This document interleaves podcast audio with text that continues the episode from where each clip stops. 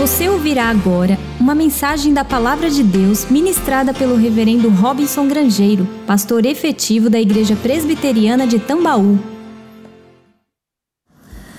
Eu gostaria de convidar você a abrir a palavra de Deus no Evangelho de Lucas, capítulo 17, e permanecer com essa referência aí aberta, mas ainda não lida. Há alguns meses nós temos exposto uma série de sermões falando sobre os quatro olhares a partir da perspectiva de Mateus, Marcos, Lucas e João sobre a história de Jesus, as obras de Jesus, aquilo que ele ensinou, aquilo que ele fez. E ao longo desses meses, que já estão quase completando um ano, nós temos passado por temporadas.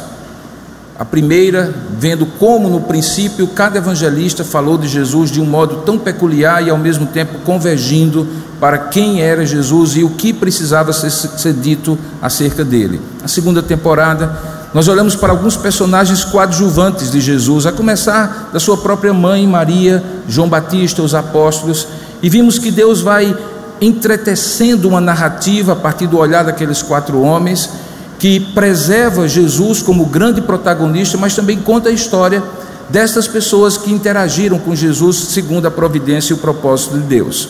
Terceira temporada, nós falamos sobre os encontros que Jesus teve com pessoas, grupos de pessoas e até grandes multidões, e como em cada circunstância e em cada episódio, Jesus lidou com essas pessoas e elas nunca mais saíram daquele encontro do jeito que entraram boa parte, eu diria talvez a grande maioria, saiu transformada, salva, liberta, ensinada, suprida, curada, tudo aquilo que Deus nas suas obras fez por intermédio de Jesus. Alguns poucos, pela reação que tiveram ao ensino de Jesus, saíram entristecidos, como aquele jovem rico, eventualmente abandonaram, resistiram à graça de Deus na mensagem que estava sendo pregada, endureceram o coração, poderosos, religiosos, aqueles que supostamente deveriam ser os primeiros a ouvir Jesus e serem por ele transformados.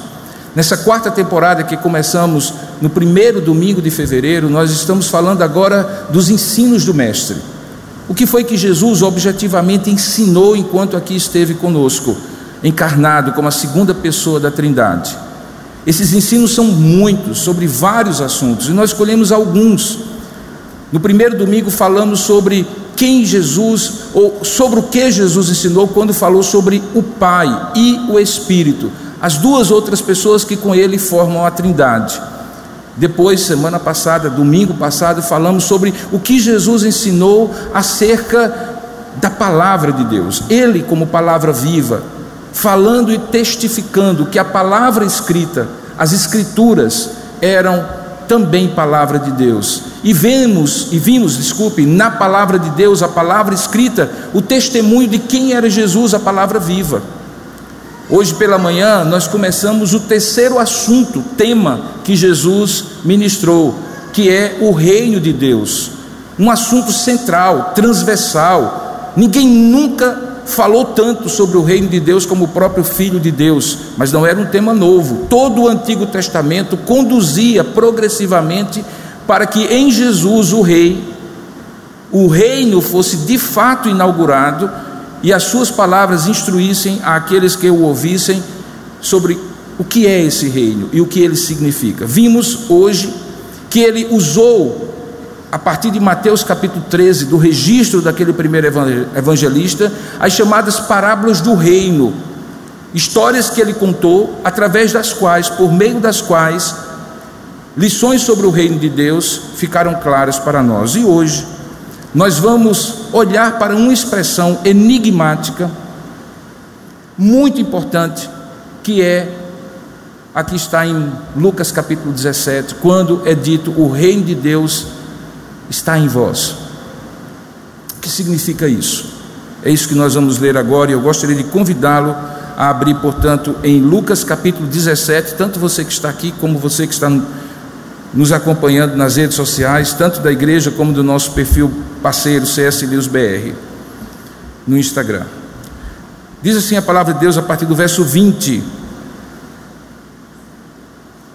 Interrogado pelos fariseus sobre quando viria o reino de Deus, Jesus lhes respondeu: Não vem o reino de Deus com visível aparência, nem dirão, ei-lo aqui, ou lá está, porque o reino de Deus está dentro de vós.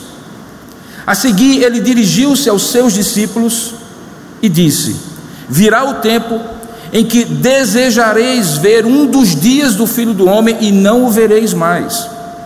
E então vos dirão: Ei-lo aqui, ou lá está.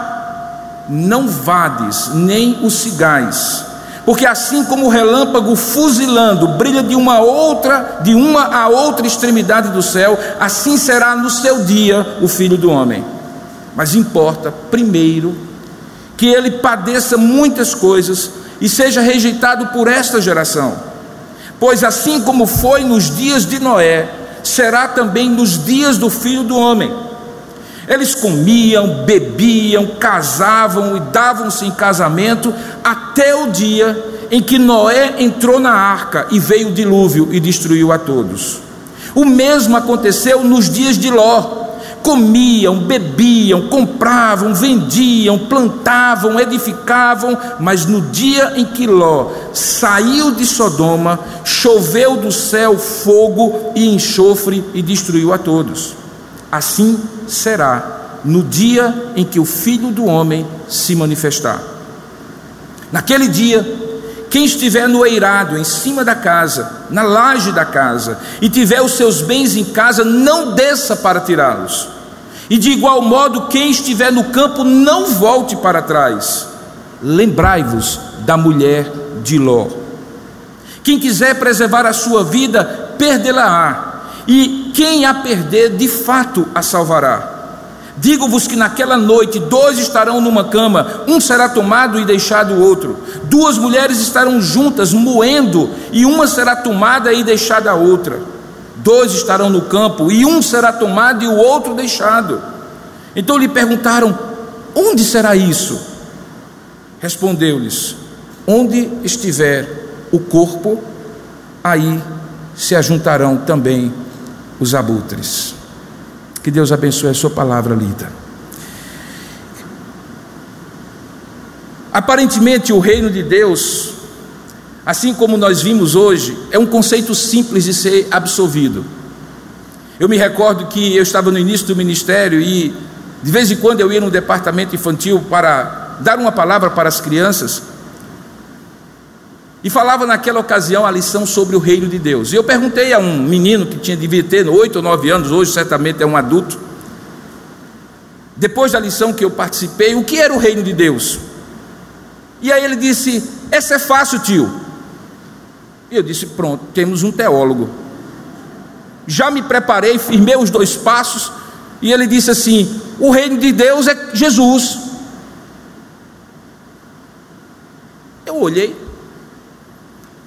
achei interessante, mas fiquei com aquela coisa, com a mosquinha atrás do, do ouvido, porque criança, quando a gente faz pergunta no departamento infantil sobre qualquer coisa, é seguro para eles dizer: é Jesus porque quase tudo ou tudo deve convergir para Jesus. E aí eu fiquei pensando que talvez aquela criança tinha sido esperta e não tinha entendido o conceito.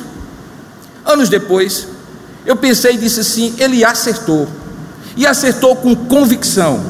Se eu pudesse resumir num conceito, eu diria: Jesus é o reino de Deus. Por quê? Porque quando você vê qualquer monarquia nos dias de hoje ou na história, é típico da monarquia que aquele governo aquela autoridade daquele governo seja personificado em uma pessoa. Você pensa, por exemplo, na monarquia britânica. Quem você pensa? Na rainha da Inglaterra. Você pensa ah, na monarquia egípcia do antigo Egito. Em quem você pensa? No faraó. Quando você pensa no dia em que o Brasil foi monarquia, ainda era monarquia, em quem você pensa? Dom Pedro I. O rei personifica o reino. E talvez seja com esse olhar que você precisa entender essa história. Leon Tolstói, o grande escritor russo, escreveu um livro com essa expressão: o reino de Deus dentro de vós. O livro foi publicado pela primeira vez na Alemanha em 1894, depois que ele foi banido do seu país de origem, que é a Rússia. A essa altura, Tolstói já tinha 30 anos de pensamento que depois os historiadores chamaram de anarquismo cristão. E o que seria esse anarquismo cristão? É a compreensão que ele e outros tiveram, também chamado de cristianismo libertário, de que o que Cristo ensina é que não existe nenhuma autoridade humana a quem nós devemos, como cristãos, nos submetermos. Pelo contrário, deveríamos ter um anarquismo em relação às autoridades e se submeter apenas a Deus como autoridade sobre todas as coisas, porque Ele de fato é o governador sobre todas as nações. Eu não estou dizendo que isso é um conceito correto, até porque a Bíblia recomenda que nós entendamos o Estado como uma das esferas desse governo de Deus, assim como a família e assim como a igreja. Homens como Hermann Doiverde, Abraham Kuyper, elaboraram bem esse conceito, dizendo que em cada esfera da vida humana, Deus coloca instrumentos para que ele governe. Nas, na vida familiar, ele usa, obviamente, a família. Na sociedade, os governos ou estados que são autoridades constituídas por Deus e legitimadas o quanto reconheçam essa constituição e obedeçam aos ditames de Deus. E na igreja, obviamente, aquele que, aquelas que, aqueles que regulam a, o governo de Deus sobre a igreja. Então eu não estou defendendo o anarquismo cristão que Tolstói colocou, mas tentando entender que quando ele propõe a supressão de todos os estados e estruturas governamentais, na verdade ele está querendo muito mais salientar aquilo que aquela criança falou, quando disse que havia e há um governo soberano de Deus por parte ou por Deus em todas as coisas. A ideia de anarquia, a, o prefixo ar que anula o sentido da palavra arque, que significa governo, domínio, poder, autoridade, significa nenhuma autoridade sobre nós a não ser Deus. Portanto, como você pode perceber, existe uma possibilidade, e a história está recheada de situações em que as pessoas enfatizam um aspecto do reino de Deus e dizem isto é o reino de Deus, ou enfatizam outro aspecto do reino de Deus e dizem isso é o reino de Deus. Se você vai olhar o movimento pietista na história, você vai dizer que eles provavelmente diziam que o reino de Deus era aquela comunhão íntima de cada adorador, de cada discípulo com Deus, e que não tinha necessariamente nenhuma reverberação de transformação social, de manifestação dos valores do reino na sociedade. Se você vai para aquilo que nós chamaríamos de evangelho social, a ênfase vai ser sobre transformações sociais, ação na sociedade, mudança de estruturas, porque o pecado está na estrutura e substituir a estrutura pecaminosa pela estrutura do reino é a missão da igreja. Tudo isso é fato que um enfatiza um lado, outro enfatiza do outro, porque se você prestar bem atenção, nós estamos falando de um reino que é espiritual e não material, e nós temos dificuldades de compreender as coisas que nós não tocamos, que nós não vemos, que nós não compreendemos pelos nossos sentidos, percebemos pelos nossos sentidos. Ao mesmo tempo, esse reino que abrange todas as coisas, ele atua de maneiras diferentes, mediante o estágio da revelação divina e do propósito que Deus tenha para, num determinado momento, usar uma pessoa, várias pessoas, multidão de pessoas para que os valores do reino sejam compreendidos pela sociedade. Para complicar um pouquinho mais, esse reino sempre existiu, mas ele tem um dia que ele inaugura. Todos os profetas do Antigo Testamento, terminando com João Batista, apontavam para o reino como uma realidade presente, porém sempre diziam que estava faltando a figura do rei encarnado. Havia o rei simbolizado no rei da monarquia judaica. O governo de Deus estava ali naquele tríplice ofício: sacerdote, profeta e rei. Mas tudo apontava para que um dia uma pessoa o enviado, o Messias, seria aquele que traria em si esse triplo ofício. Ele seria o sumo sacerdote da nossa confissão, o profeta que traria a palavra final e completa e o rei sobre todas as coisas. Ele seria o rei que estava faltando. Quando João Batista chega para aquelas multidões, no deserto da Judéia, perto do Rio Jordão, e começa a pregar com aquela figura exótica, de vestido de peles de camelo, com cintos de couro, comendo mel e, e, e, e gafanhoto silvestre, dizendo: Arrependei-vos, arrependei-vos. A razão para o arrependimento é porque João Batista, sendo o último dos profetas, dizia: Porque o reino de Deus está próximo. Quando Jesus então nasce, o reino de Deus é inaugurado. Mas veja, ele é inaugurado, mas ele ainda não está consumado. Os teólogos dizem que nós vivemos no momento atual uma tensão, atual não no ano de 2020, atual desde que o reino foi inaugurado, uma tensão entre o já e o ainda não. O reino já está entre nós, o reino já veio, o reino já foi inaugurado, pessoas já fazem parte desse reino, já há sinais da manifestação desse reino, pela proclamação do Evangelho, pelas obras de justiça decorrentes dessa proclamação, mas esse reino ainda não está consumado. Jesus chega a falar, por exemplo, que existe um reino parasitário dentro desse grande reino de Deus, que é o principado do mundo, o principado dirigido por aquele rebelde anjo chamado Lúcifer, que se tornou Satanás, o inimigo de Deus, o acusador, o diabo.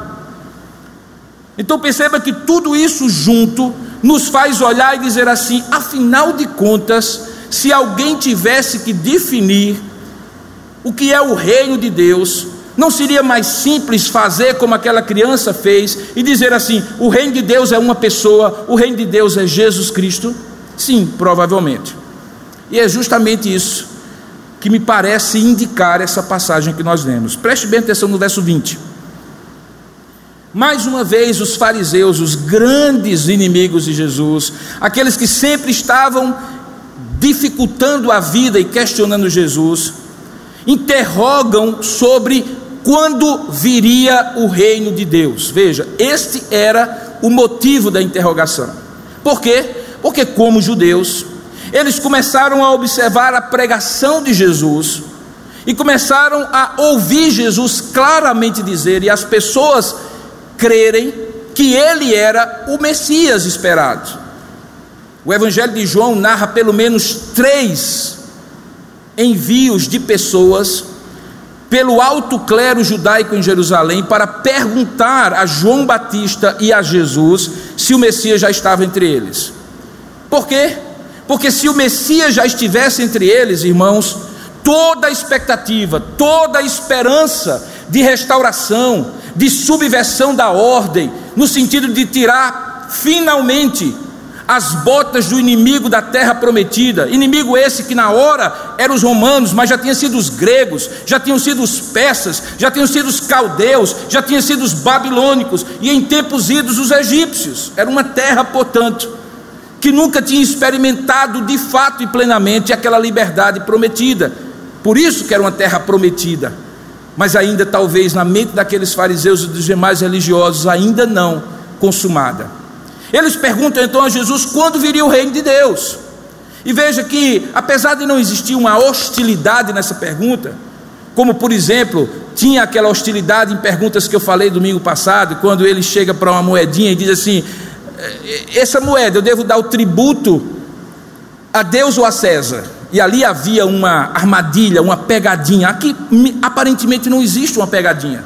Existe uma expectativa para, afinal de contas, Jesus dizer se era ou não o Messias. Porque na hora em que ele dissesse sim, o reino já veio, a consequente, o consequente desdobramento desta resposta era: então tem um rei entre nós. Por isso que eu falei que se alguém quiser resumir o conceito de reino, tem que procurar na pessoa do rei. O rei resume o que o reino é. Se o reino é bom, é porque o rei é bom. Se o reino é poderoso, é porque o rei é poderoso. Se o rei está presente, o reino está presente.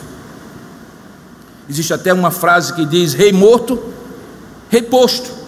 a uma renovação e um outro rei, mesmo sendo o mesmo reino, vai estabelecer a partir dali o que tem que acontecer. Quando eles perguntam então a Jesus sobre quando viria o reino de Deus, veja aí no verso 20. Jesus lhes responde, primeiramente, qualificando que reino era esse que eles estavam esperando. Alguns teólogos dizem que a grande dificuldade dos judeus reconhecerem Jesus como Messias é porque eles esperavam, segundo as profecias do Antigo Testamento, um rei poderoso que viesse vestido com os seus exércitos em cima de um cavalo, uma coisa meio sebastiana, um salvador poderoso que destruísse as legiões romanas ou de qualquer povo que estivesse na época.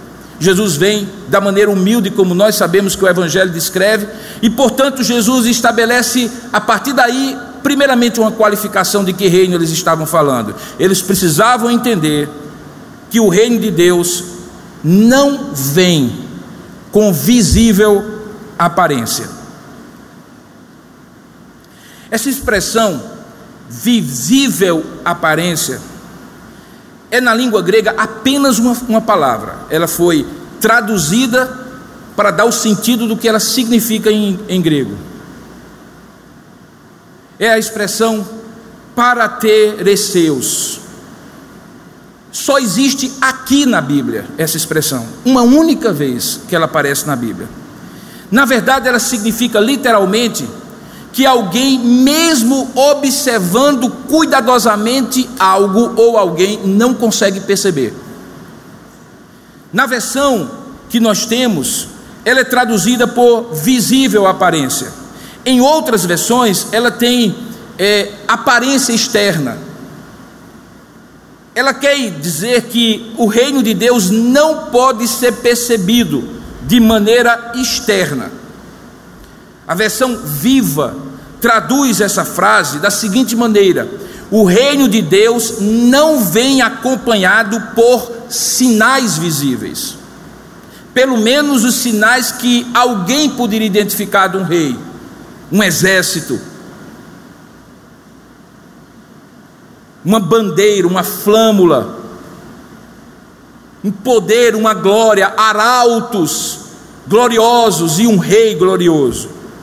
Isso significa que a vinda do reino messiânico, tanto dito pelos profetas, aconteceria de maneira um tanto quanto secreta. A princípio, não teria sinais observáveis. A nova versão internacional diz que não haveria um reino de Deus ostensivo. A nova versão, na linguagem de hoje, diz coisa que se possa ver. Essa palavra está associada, portanto, a algo que está lá, mas você não consegue ver. É sutil, está nas entrelinhas. Assim como quando você ler o Evangelho, você vai percebendo que sutilmente sinais vão sendo indicados, especialmente pelos evangelistas, cujo olhar é para mostrar que Jesus é o Messias, como é o caso de Mateus, que os sinais de um reino e de um rei ali estão presentes. Então perceba que quando os fariseus perguntam, eles queriam dizer assim: Senhor, mostra-nos os sinais para que possamos identificar se o reino de Deus já veio ou não. Era uma tendência natural do povo judeu, particularmente dos religiosos, tentar discernir os sinais dos tempos para ver o cumprimento das profecias. Eles queriam ver sinais. Em alguns momentos, Jesus, inclusive, repreendeu-os e disse assim: Olha, não há nenhum sinal para vocês porque vocês estão buscando sinais, só pelo prazer de buscar sinais, e o que é óbvio e claro, vocês não estão percebendo. Quando Jesus então continua a resposta, perceba que ele diz assim: posto o fato de que o reino de Deus não virá com visível aparência, e portanto, quando disserem, ele aqui, ou lá esteja, ou lá está, vocês não se enganem, Eis aqui o que eu quero dizer para vocês: o reino de Deus está dentro de vós. Há uma controvérsia hermenêutica, exegética, se essa expressão deveria ser traduzida por o reino de Deus está dentro de cada um de vós, como o texto na versão atualizada indica, ou se o reino de Deus está entre vós, no meio de vós. Ou, como algumas versões traduzem, o reino de Deus está ao alcance de vós, aí pertinho de vocês. Por que, que é importante dirimir essa dúvida? Por uma das razões que eu acabei apontando na introdução do meu sermão. É porque alguns tenderão a dizer: não, a tradução melhor, a melhor compreensão é que o reino de Deus está dentro de cada uma das pessoas. E a obra desta transformação do reino é íntima, é pessoal, é cada um com Deus. Não precisa de um ajuntamento de pessoas que se constituam como povo da aliança visível. Esse povo da aliança não tem nada a dizer ao mundo, não tem nada de fazer ao mundo como forma de transformação, cada um cuide da sua vida, nutra a sua vida muito secretamente diante de Deus e ponto. Aqueles que dizem não, o reino de Deus está entre eles, têm a tendência de entender esse texto como sendo o fato de que o reino de Deus se manifesta quando o povo de Deus está reunido, quando existe uma, uma compreensão minha e sua, que nós fomos alcançados, sem dúvida alguma, individualmente por Deus, porém, fazemos parte de um povo, fazemos parte de um corpo, somos continuidade da igreja, o povo da aliança do Antigo Testamento. Não somos um apêndice, um órgão separado, fazemos parte de um contínuo, que esse reino de Deus estava sendo revelado progressivamente e agora nos incluiu e que nós temos um papel nesse tempo presente de manifestar esse reino de Deus para que outras pessoas compreendam esse reino de Deus. Para que outras pessoas sejam alcançadas por esse reino de Deus, para que outras pessoas experimentem esse reino de Deus. Como é que nós resolvemos esse problema? Se você for estudar profundamente esse texto, você vai ver que tem uma coleção, literalmente, de 10, 15, 20, 50 dos melhores exegetas e hermeneutas na história, dizendo: o certo é dizer o reino de Deus está dentro de nós. E você vai ver do outro lado uma coleção de 10, 20, 30, 50 dos melhores dizendo assim: não, o reino de Deus está entre nós. Eu não pretendo ser original, mas eu pretendo dizer o seguinte: as duas coisas estão verdadeiras e são verdadeiras. E esse é o tema e o foco da minha mensagem hoje. E eu gostaria de argumentar e por que isso tem implicações sobre nós. Por um lado, quando Jesus responde aos fariseus, dizendo assim: porque o reino de Deus está dentro de vós, nós temos um problema. Concordam comigo? Porque veja, eles eram fariseus, eles não eram discípulos de Jesus. E se um grupo de pessoas que está lá no meio da multidão, que eu sei, e Jesus sabia, que não faziam parte do reino de Deus. Pergunta: onde está o reino de Deus? E se eu disser está dentro de vocês, eu estou dizendo que eles fazem parte do reino de Deus, porque é um discurso direto. Eu estou dizendo você, você, você, você faz parte do reino de Deus. Nós temos então um problema.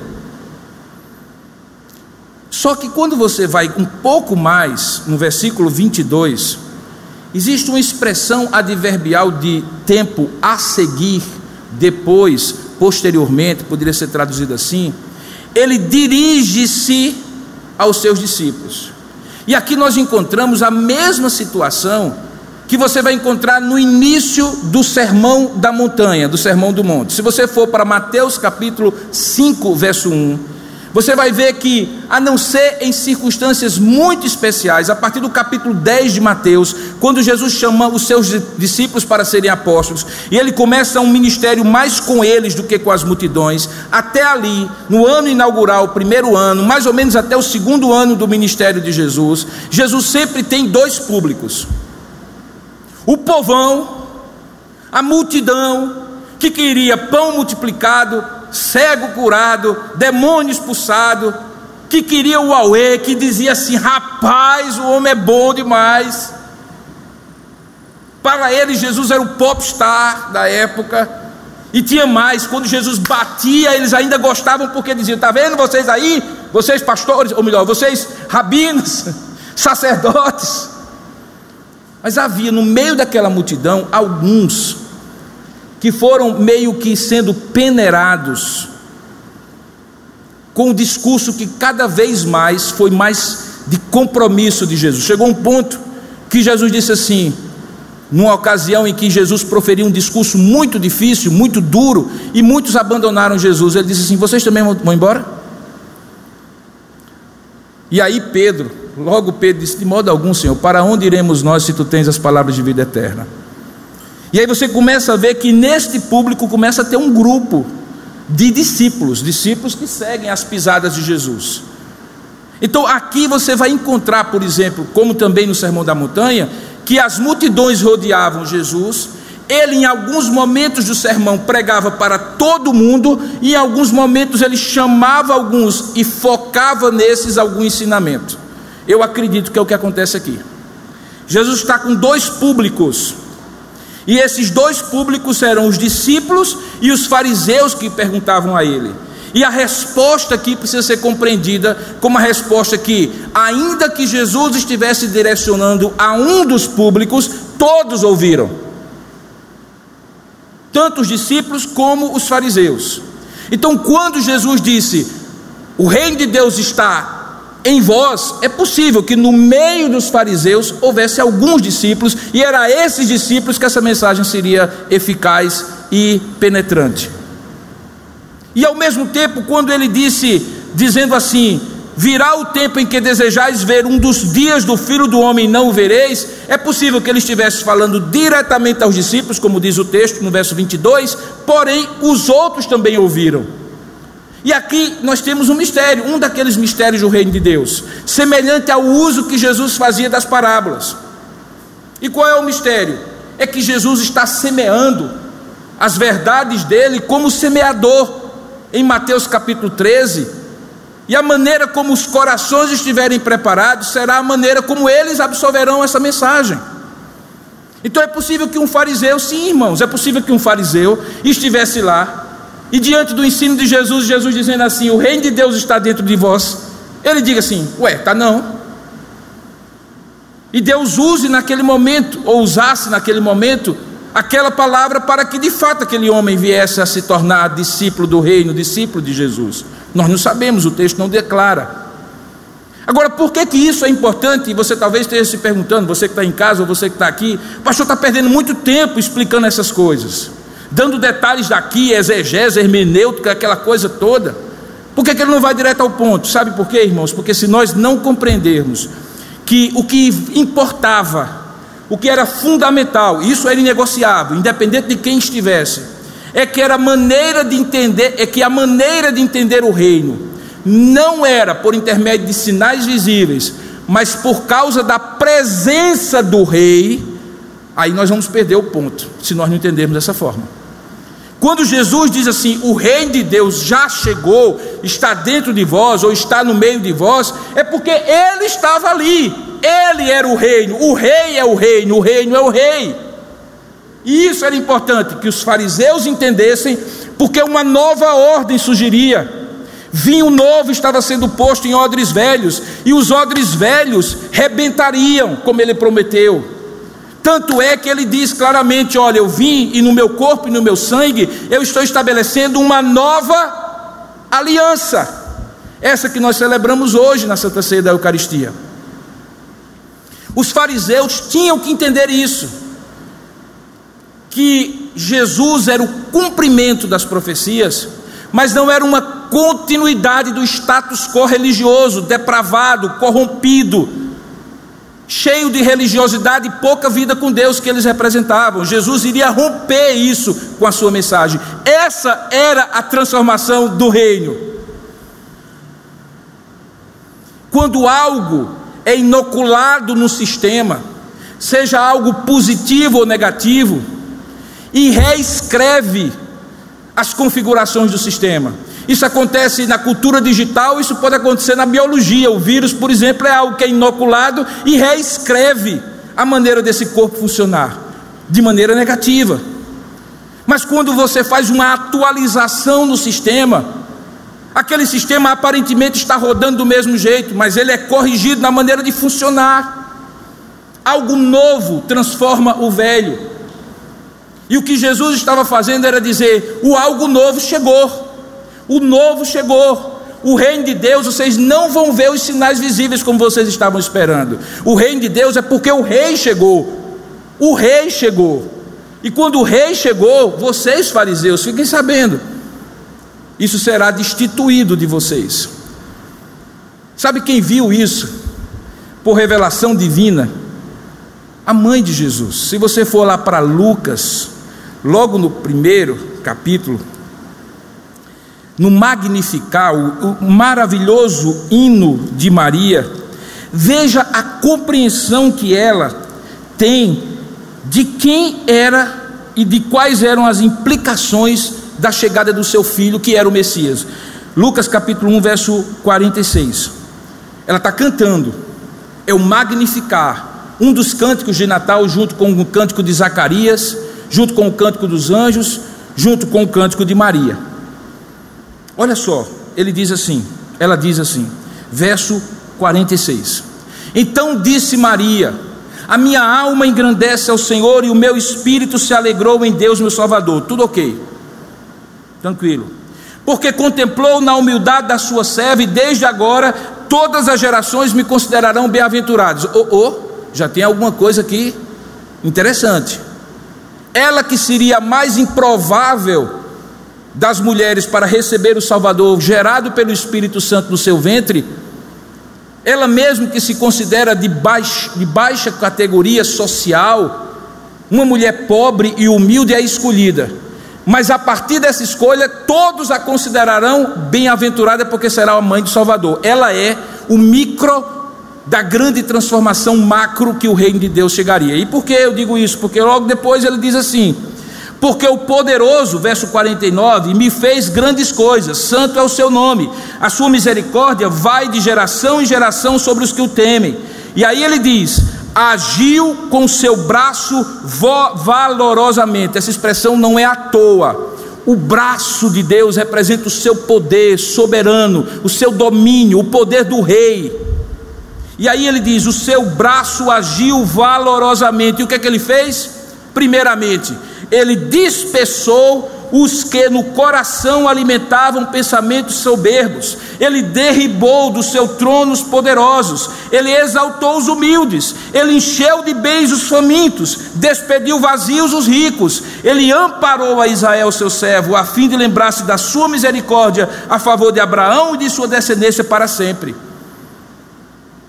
Maria compreendeu que a chegada de Jesus do reino, na pessoa do rei, mudaria o status quo dela, que deixaria de ser uma simples menina adolescente, praticamente, lá de Belém da Judéia, para se tornar a mãe do Salvador, mas isso era apenas um símbolo do que ele faria de maneira macro e que, ele, e que ela descreve no cântico.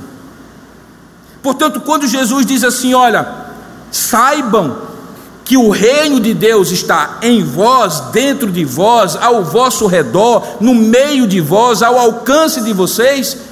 Ele estava sim falando sobre os efeitos desse reino, mas ele estava centralizando os efeitos desse reino na pessoa dele. Eu cheguei, gente. Eu cheguei.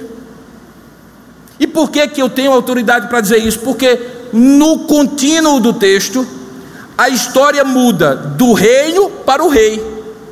Veja nos versos seguintes, o tema continua sendo o reino, mas o foco do, da palavra de Jesus não é mais sobre o reino, é sobre ele. Veja o que é que ele diz logo, versículo 22. A seguir, ele dirigiu os seus discípulos, e aí, veja, ele está respondendo a pergunta de maneira disfarçada, como ele fazia com as parábolas, criptografando a resposta para que só os discípulos entendessem e não a multidão, porque ele diz assim: olha virá o tempo. Olha, peraí, peraí, peraí. Eles não tinham perguntado sobre quando viria o reino de Deus? Jesus está respondendo: virá o tempo. Que tempo? Virá o tempo em que desejareis ver um dos dias do filho do homem, que era ele, e não o vereis. Do que é que ele está falando? Da consumação do reino de Deus. E por que da consumação do reino de Deus? Porque ele diz assim: olha, naquele dia, verso 23, dirão: Ei-lo aqui, ou lá está, não vades nem os cigais. E aí ele diz como é que deve identificar, porque um dia, assim como o relâmpago fuzilando, brilha de uma outra extremidade do céu para outra extremidade do céu, será o dia da volta do rei. Mas ele estava ali, você está entendendo? O rei não tinha ido embora, o rei estava ali. Do que, que ele estava falando? Da consumação do reino. Porque haveria um intervalo em que o rei não estaria mais presente. E que intervalo era esse? Da morte até a volta. Que é o intervalo em que nós estamos. Nós estamos no intervalo entre o já e o ainda não. O reino já está entre nós, já. O rei não. O rei deixou um outro consolador que é o Espírito Santo. O rei, como pessoa divina, está à destra do Pai intercedendo por nós e voltará, e voltará para cá. Para quê? Para encerrar o reino para consumar o reino, para que todas as coisas que são mais ou menos completas nesse tempo de intervalo sejam completamente completas. Para que você não diga apenas, olha, eu e a minha casa serviremos ao Senhor. Para que você diga e veja e presencie o dia em que todo joelho se dobrará, toda língua confessará e todos dirão: Ele é o Senhor para que você veja acontecendo as grandes profecias do Antigo e do Novo Testamento que demonstram o reino de Deus tomando conta de toda a terra, como as águas do mar cobrem a terra, segundo a imagem do profeta.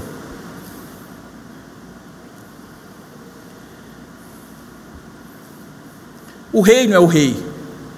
O rei estava, já tinha inaugurado o rei, o reino, mas ele diz: o reino será consumado quando este rei voltar. E por isso, eles, meus discípulos, eles, os fariseus, perguntaram quando? A vocês eu digo: será de repente, será repentinamente. Mas vocês terão umas, uns indícios. E aí ele usa dois períodos na história em que o juízo de Deus foi jogado sobre a terra de maneira impetuosa, inesperada, inexorável, inflexível. Deus desceu o seu juízo sobre a terra. Que dois dias são esses? Ou dois momentos da história são esses? O primeiro ele cita nos dias de Noé. E se você olhar, você vai ver que ele descreve os dias de Noé praticamente do mesmo jeito que ele descreve os dias do outro momento. E qual foi o outro momento? Os dias de Ló. E qual é a descrição? A descrição é o seguinte: olha, tanto no tempo de Noé, veja aí é, no verso 27, como nos dias de Ló, o que que era a vida das pessoas? A vida das pessoas, elas comiam, elas bebiam, elas casavam, elas davam-se em casamento, elas compravam, elas vendiam, elas plantavam, elas edificavam. Aparentemente elas viviam naquela ilusão de que elas mandavam na vida delas, de que elas tinham que usufruir essa vida até a morte, porque a vida era aqui, deveria ser vivida aqui intensamente, carpedinho, que não havia nenhuma transcendência, não havia nenhum risco iminente, apesar de Noé estar ali meses e meses dizendo: Olha, arrependei-vos, porque o juízo do Senhor virá aí. Pega mais um pedaço de madeira, menino coloca na arca, e o povo olhando, dizendo assim: que nada, isso é conversa, o velho está louco. A Bíblia diz que os homens zombavam, e quando Ló foi previsto, ou foi predito a ele, que Deus destruiria Sodoma e Gomorra, porque o pecado de Sodoma e Gomorra subiu, me permita a expressão, como uma catinga de esgoto, as narinas de Deus, Deus disse: acabou, Abraão, meu servo, você, meu amigo, eu não vou deixar de fazer, eu não vou fazer sem deixar, sem dizer a você. E eu vou dizer, eu vou destruir Sodoma e Gomorra, avise logo a seu sobrinho Ló. Ló é avisado por dois anjos que Deus envia. Ló reúne a família, mas também avisa toda Sodoma e Gomorra. Sabe o que, que eles fizeram? Pelo contrário, eles continuaram tanto no pecado que quiseram abusar sexualmente dos dois anjos que estavam na casa de Ló numa espécie de teofania, eles apareceram na forma humana, e você conhece a história. Teve uma hora que Deus disse: corra, pega as coisas e saia. Eles saíram, e no caminho Deus disse para eles: não olhem para trás, porque o olhar para trás significava arrependimento. Será que eu vou? Será que eu não vou? E aí o que acontece? A mulher de Ló olha para trás e a história é dita que ela se transformou em quê? Numa estátua de sal. Então Jesus usa esses dois momentos da história de Noé e de Ló para dizer assim: vai ser assim quando o filho do homem. Agora eu lhes pergunto, irmãos, não é assim que está sendo? Onde está o temor de Deus nessa sociedade em que nós vivemos? Onde está o mínimo de transcendência? Onde é que está o mínimo de percepção no meio de uma pandemia como essa? Você sabe que o que me estranha quando eu vejo certas aglomerações, como a gente viu nesse carnaval, e está aí nas redes sociais, em meio a uma pandemia que mata há mais de 30 dias, pelo menos mil pessoas por dia nesse país, só nesse país, e as pessoas estão bebendo, comendo, aproveitando a vida, vendendo, comprando, fazendo planos, sem perceber que o vírus pode estar ali a um centímetro de distância dele. Por quê? Porque elas não têm temor de Deus, não têm reverência pela vida elas não se preservam porque a vida é o aqui e agora, vamos me aproveitar, amanhã eu posso estar morto, que importa? Era a mesma concepção que havia no tempo de Noé, no tempo de Ló, e Jesus disse: é assim que vai estar, cada vez mais, no momento que vai se aproximando da volta do grande rei. Eu não estou querendo assustar ninguém, mas as coisas vão piorar muito até que elas fiquem boas. Porque é assim que a Bíblia descreve que, mesmo havendo discípulos do reino, súditos do reino aqui e em muitos lugares, ainda que o Evangelho nunca foi tão pregado, tão crido, tão expandido como nos dias de hoje, inclusive usando esses recursos da internet, apesar disso, existe um endurecimento das pessoas, uma falta de temor, de relevância de Deus. Eu não estou falando nem de relevância de uma vida religiosa. Antes as pessoas tinham um certo receio de dizer assim: Eu não creio em Deus. Hoje é chique dizer que não crê em Deus. Antes as pessoas tinham um certo cuidado, nem que fosse social, de dizer assim: a Bíblia é um livro qualquer. Hoje as pessoas afirmam categoricamente: a Bíblia é qualquer livro, se eu puder eu rasgo. Não tem sentido nenhum para mim. Antes as pessoas que falavam em Deus eram pelo menos, eu me lembro na minha adolescência, na minha infância, às vezes, quando a gente estava, por exemplo, na turma e tinha um crente, que naquela época era muito, muito raro, e a, a gente estava contando todo tipo de piada, fazendo todo tipo de coisa, o crente chegava e pessoa, ei, ei, ei, o irmão chegou. E o pessoal calava. Hoje o pessoal tira onda com você, desrespeita a sua fé, brinca com Deus, brinca com sua fé, brinca com a palavra de Deus. São tempos de Noé, são tempos de Ló, meus irmãos. E a tendência é, por isso Jesus adverte, que olha, vai piorar muito até ficar bom.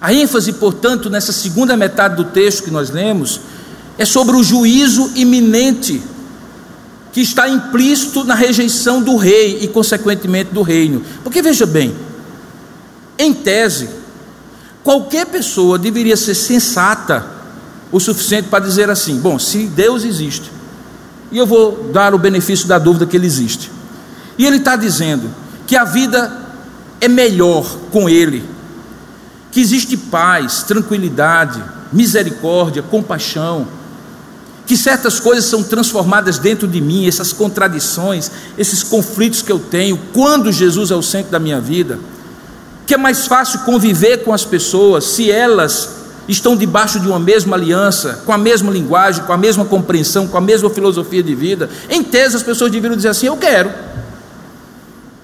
eu quero. Se é para melhorar, eu quero. Mas as pessoas chegam a desconfiar que essa é a intenção de Deus, da mesma maneira como a serpente colocou dúvida em Adão e Eva quando disse: não é bem assim. O famoso não é bem assim se generalizou, irmãos. E Jesus disse: nesse tempo, esse não é bem assim se tornará tão, mas tão generalizado, que, como diz o verso 30, assim será no dia em que o filho do homem se manifestar. E aí ele descreve uma série de situações cotidianas. Estarão os dois numa cama, dois estarão moendo, dois estarão no campo, e uma série de circunstâncias dizendo assim: olha, vai ser iminente, vai ser a qualquer momento, vai ser a qualquer hora. O reino de Deus não é apenas um convite para bem-aventurança, para paz e para alegria. Este é, sem dúvida alguma, o grande convite do Rei para aqueles que nele creem e querem fazer parte deste reino. Mas para aqueles que rejeitam este Rei, é um juiz inexorável, inflexível. É um juiz que julgará nos autos do processo, que não terá nenhuma influência política, e os autos do processo mostrarão a cada pessoa que todas as oportunidades foram dadas. Que lá no trabalho havia um crente que falava para esta pessoa, que ela tinha um parente, que ela viu a vida transformada, que ela esteve na igreja presbiteriana de Tambaú, ou ouviu alguma coisa pela internet de outras igrejas ou desta, falando de Jesus. Mas ao invés disso, ela fez como a mulher de Ló, deu as costas para Deus e virou-se de frente para a velha vida que ela vive e que deseja continuar vivendo. E aí, nos autos do processo, o juiz verá e dirá assim: aqui é juízo. Porque essa também era, ou esses também eram os autos do meu processo e do seu processo. Qual foi a página que foi colocada na minha no meu alto do processo foi: ele já foi condenado, ele já foi absolvido, porque alguém pagou a pena por ele. O nome é Jesus Cristo. Porque essa vai ser a única coisa que separará uns dos outros no dia do grande juízo do grande rei. Não é que um é melhor, não é que um é mais religioso, não é que um é melhorzinho, não é que um é perfeito, não. É que todos são pecadores e todos mereceriam esse juízo, mas pela graça de Deus, Ele advertiu, Ele ensinou, Ele mandou profetas do reino, arautos do reino, e enfim mandou o rei e o rei esteve entre nós e vimos a sua glória, glória do unigênito do Pai. E para ficar claro que não eram apenas aqueles que estavam naquela época do primeiro século, ele deixou registrado, contando a história de como foi, para que eu aqui, 20 séculos depois, saiba do que aconteceu e não possa dizer, não soube de nada, ninguém me disse. Agora preste bem atenção numa coisa seja o reino de Deus está em vós, entre vós, ao alcance de vós, o fato é que o rei estava. E eu fico imaginando que aqueles homens, especialmente os fariseus, em determinado momento, depois da morte de Jesus, da sua ressurreição, eles continuaram existindo, continuaram vivendo.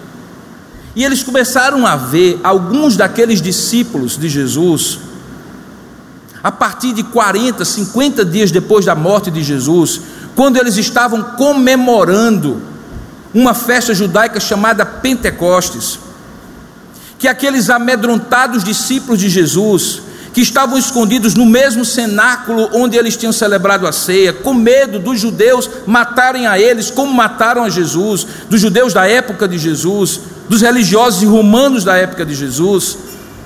De repente eles viram esse homem no meio da festa de Pentecostes, de uma maneira diferente. Eles começaram a olhar ali e começaram a ver línguas de fogo, chamas de fogo sobre a cabeça daqueles homens, e eles começaram a falar em inglês, se houvesse na época, em curdo, se houvesse na época, em egípcio, se houvesse na época, em todas as línguas de todas aquelas nações que estavam ali para aquela festa. E eles estavam tão entusiasmados, tão apaixonados, que os homens olharam e se beberam e aí Pedro se levanta naquela festa e diz assim: Varões israelitas, o que hoje vedes é o cumprimento daquela promessa que o Senhor fez lá em Joel, que nos últimos dias eu derramarei o meu espírito sobre toda a carne, e esses homens que vocês hoje julgam como embriagados, na verdade estão cheios do Espírito, do Espírito Consolador que o Rei prometeu e cumpriu, mandando para que a sua igreja seja uma igreja de discípulos do Reino, que vivam o Reino dentro deles, mas não apenas dentro deles, também nos seus relacionamentos, no seu ambiente de trabalho, com as suas éticas de trabalho, com as suas posturas diferenciadas porque estes são os sinais do reino, não é pompa e glória, é vida transformada. E o rei está entre nós, na pessoa do consolador, enquanto ele não volta, porque ele mesmo prometeu: Eu irei preparar moradas para vocês, vocês não ficarão órfãos, o Espírito virá, e haverá um dia que, como penhor e selo, ele será tirado na volta do Senhor Jesus, porque aí o rei estará com seus súditos para toda a eternidade. Coisa gloriosa, né, irmão? Eu não sei qual foi a última vez que você ouviu um sermão sobre a volta de Jesus. Na minha adolescência na fé, sermão sobre céu, inferno, juízo de Deus, salvação e a volta de Jesus era muito frequente.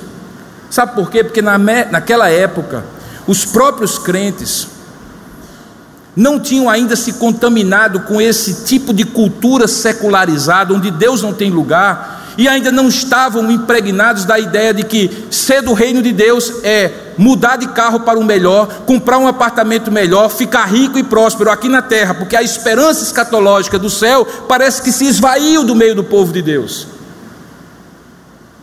E aí se ouvia mais, e eu me lembro, irmãos, novo na fé, sonhando e dizendo assim: Senhor, eu queria muito ver isso. Eu, eu não queria morrer e ser ressuscitado.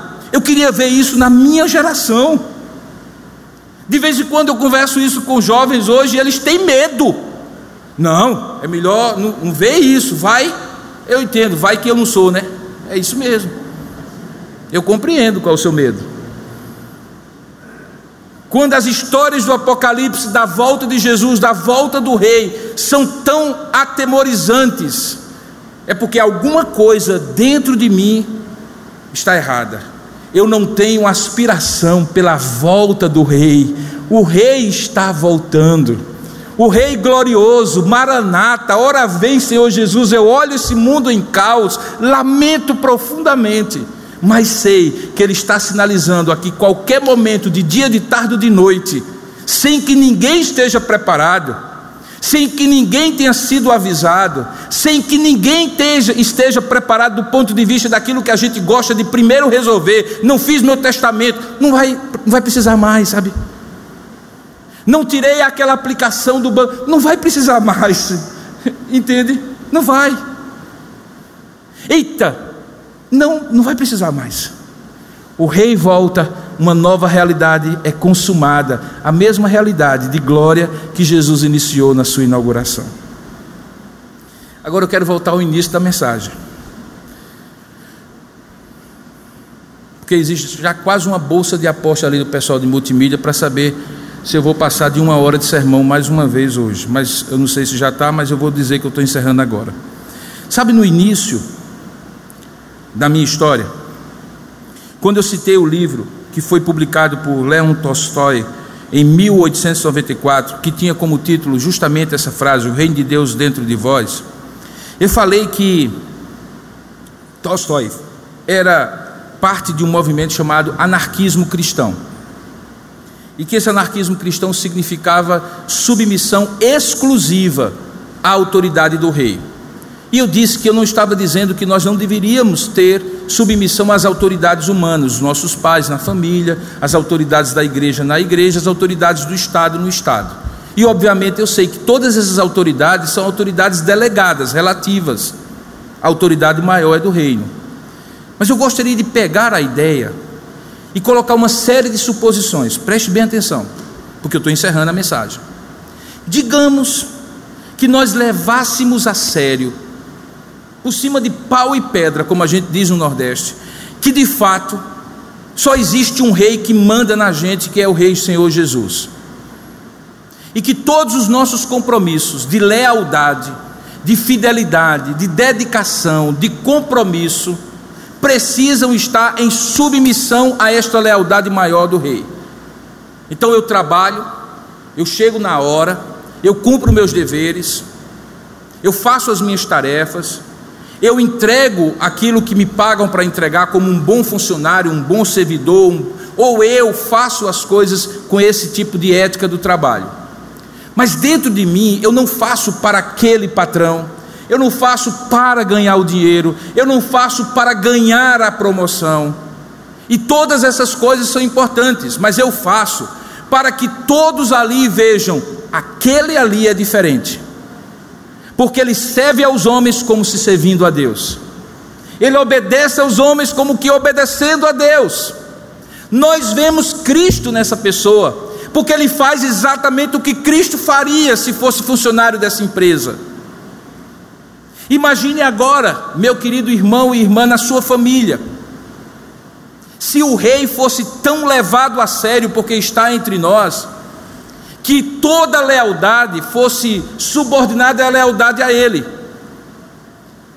Então você de repente distribuiria os seus horários na semana dizendo assim: primeiro Deus. Não, vamos fazer isso e isso, mas é contrário à palavra de Deus. Não. Não, mas a gente vai ganhar muito dinheiro e vai. Não. Não, mas todo mundo faz. Não. Por quê? Porque nós somos uma família de súditos do rei. O rei manda, a gente obedece.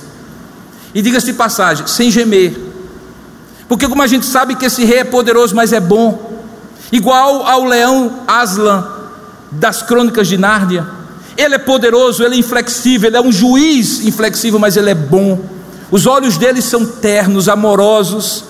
Quando ele diz não, é porque ele quer que o nosso sim seja sim para ele e não não para ele, sim para nós e para os nossos prazeres. Quando ele diz não faça isso, não é porque ele é estraga prazeres, mas é porque ele quer lhe dar o prazer maior de fazer todas as coisas para a glória do seu nome e aproveitar a vida enquanto você tiver a vida, e não o contrário. Agora imagine que você incorpore essa ideia que o rei habita em você, está no seu ambiente de trabalho, de família, da igreja, do condomínio, e então você resume tudo isso àquilo que Paulo recomenda. E o que é que Paulo recomenda? Quer com mais Veja, a mesma expressão. Quer bebais, a mesma expressão dos dias de Noé, dos dias de Ló. Ou façais qualquer outra coisa, fazei tudo para a glória de Deus. O que é que nós teríamos na terra? O reino de Deus. Os sinais do reino de Deus. Que não seria pompa e circunstância, será vidas transformadas relacionamentos transformados, famílias transformadas, investimentos transformados.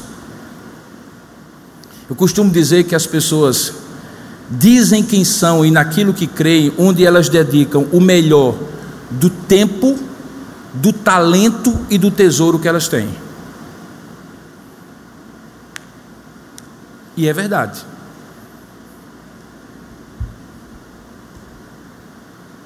Buscai, pois, em primeiro lugar, tempo, o reino de Deus.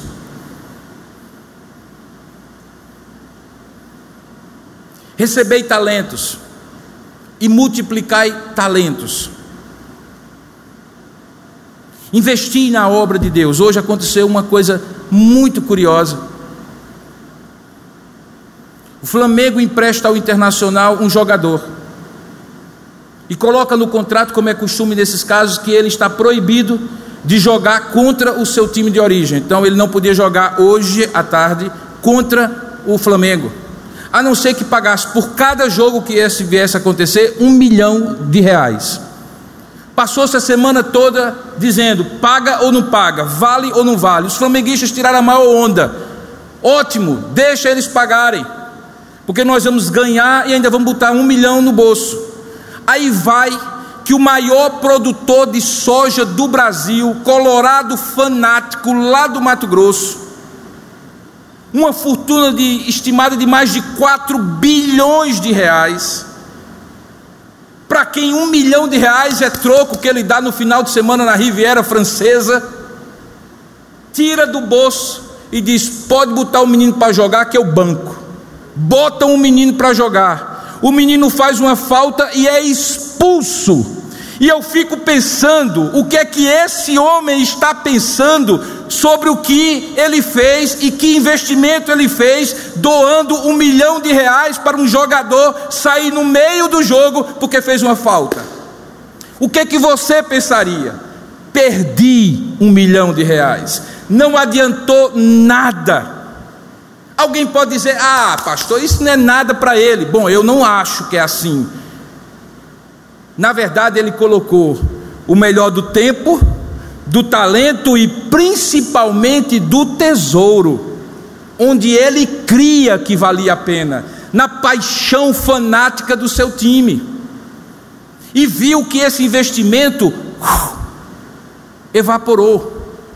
Agora pensemos em nós, irmãos, naquilo que nós estamos colocando o melhor do nosso tempo, talento e tesouro se nós estamos seguindo a regra de que Celso Lewis colocou para nós, que tudo aquilo que não é eterno é eternamente inútil.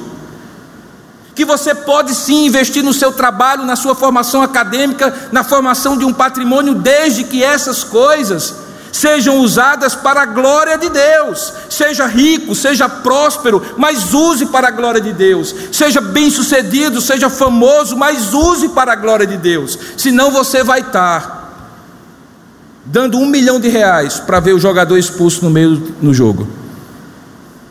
Só que o problema não é um campeonato, é a vida que estará em jogo. E é isso que Jesus está querendo dizer àqueles homens.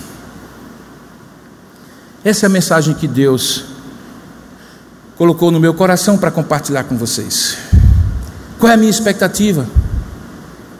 A minha expectativa é que você não saia daqui achando o sermão bom ou ruim, é que esse sermão inquiete a sua alma de tal maneira que ecoe de manhã, de tarde e de noite na sua mente nos próximos dias: o reino de Deus está entre vós, o reino de Deus está em vós, o reino de Deus está entre vós, o reino de Deus está em vós.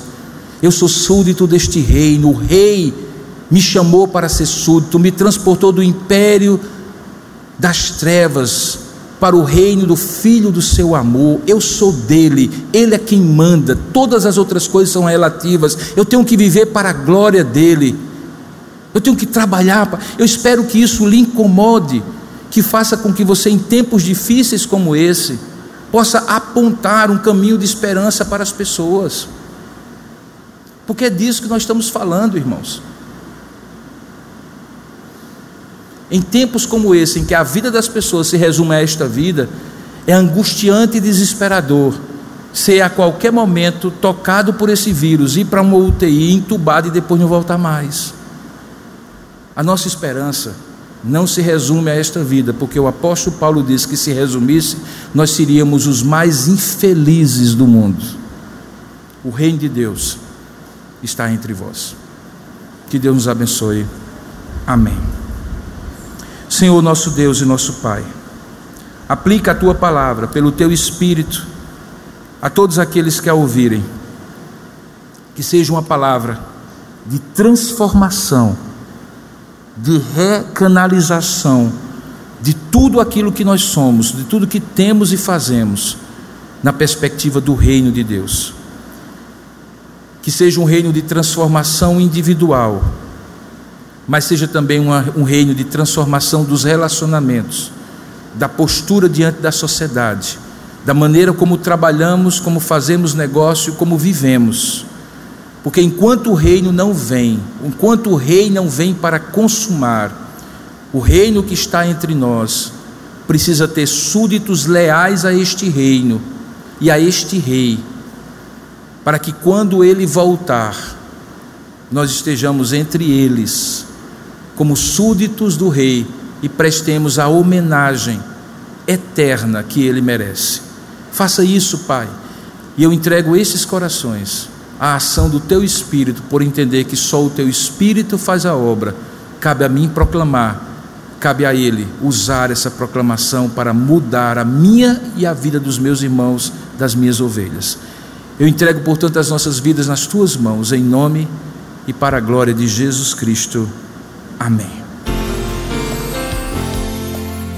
Você encontrará mensagens como esta, além de outros conteúdos e informações, nos canais oficiais da Igreja Presbiteriana de Tambaú, no Facebook, Instagram e YouTube. Deus abençoe sua vida.